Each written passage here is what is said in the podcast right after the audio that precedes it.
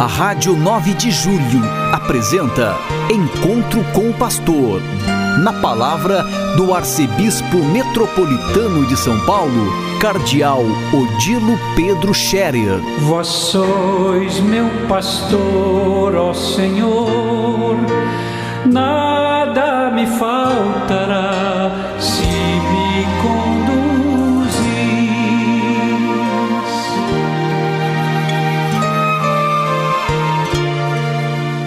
Queridos ouvintes da Rádio 9 de Julho, saudação e bênção para todos vocês neste dia 6 de junho. Hoje é uma terça-feira. A igreja celebra nesta próxima quinta-feira, depois de amanhã, a festa solene de Corpus Christi, uma festa bonita, de longa tradição da nossa Igreja Católica. Nós caminhamos com Jesus espiritualmente, sim, todos os dias, mas na festa de Corpus Christi nós o fazemos também sacramentalmente. E de maneira muito bonita levamos Jesus Cristo na hóstia consagrada, no Santíssimo Sacramento do altar, para as nossas praças e ruas, para que Ele abençoe nossas casas, nossa cidade, os ambientes da nossa vida, do nosso trabalho, do encontro das pessoas e também dos nossos problemas, das nossas angústias, nossos sofrimentos. É como as pessoas que no tempo de Jesus procuravam Jesus, caminhavam com Ele, pediam a Ele, é, pediam coisas, alguns queriam a saúde, muitos pediam saúde, outros pediam algum benefício diferente, outros pediam restituição da vista, outros invocavam: vem ver meu filho que está doente, vem ver minha filha que está doente, e assim por diante. Todos tinham algum pedido, porque queriam que Jesus chegasse mais perto deles, dos seus doentes, das pessoas necessitadas. Assim, levando Jesus na hóstia consagrada, na Eucaristia, para as ruas de nossa cidade, nós queremos fazer a mesma coisa, que a cidade reconheça a presença de Deus, presença sacramental de Jesus Cristo, e assim a Ele se dirigem suas necessidades, confia a Ele suas dores, suas angústias, seus sofrimentos, mas também suas alegrias, sua ação de graças, o seu louvor, o seu agradecimento pela sua presença constante, como ele prometeu, eu estarei sempre com vocês, todos os dias, até o fim dos tempos. A procissão de Corpus Christi, portanto, não é simplesmente um ato religioso qualquer, mas é um ato religioso profético, que diz aquilo que nós cremos e de uma forma simbólica muito bonita. Nós levamos a Eucaristia para as ruas e praças de nossas cidades e proclamamos a nossa fé, a nossa certeza de que isto é verdadeiro no dia a dia, porque Ele está no meio de nós, Ele caminha conosco, não nos deixa sós, não nos deixa abandonados no caminho da nossa vida. Preparemos-nos então para participar bem da festa de Corpus Christi depois de amanhã. Na parte da manhã, missa às 10 horas na Praça da Sé uma missa bonita, bem participada. Em seguida, uma bela procissão pelo centro histórico antigo, saindo na direção do pátio do colégio. Depois, nós vamos pelo centro antigo, passamos daí para frente do, do Mosteiro de São Bento, na direção da, do viaduto de Santa Ifigênia até a igreja de Santa Ifigênia, que na verdade é a Basílica da Imaculada Conceição e que fica no bairro de Santa Ifigênia. Ali nós faremos o encerramento com a solene bênção eucarística. Convido a participar na parte da manhã todos os que puderem, de qualquer parte da cidade, das nossas paróquias, todas. Este é um momento arquidiocesano e todos são convidados para este momento arquidiocesano de manifestação da fé. Na parte da tarde e da noite haverá também as celebrações com procissões e manifestações bonitas nos bairros e nas paróquias da nossa cidade, da nossa arquidiocese toda. Então é um dia todo dedicado, sim, a louvar, agradecer, adorar Jesus presente entre nós na Eucaristia. O feriado é para isso. O feriado de Corpus Christi eh, tem origem religiosa, E na nossa fé católica, porque nós cremos na presença de Jesus, presença real na Eucaristia.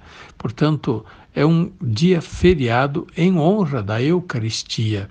Vamos aproveitar e usar bem este feriado.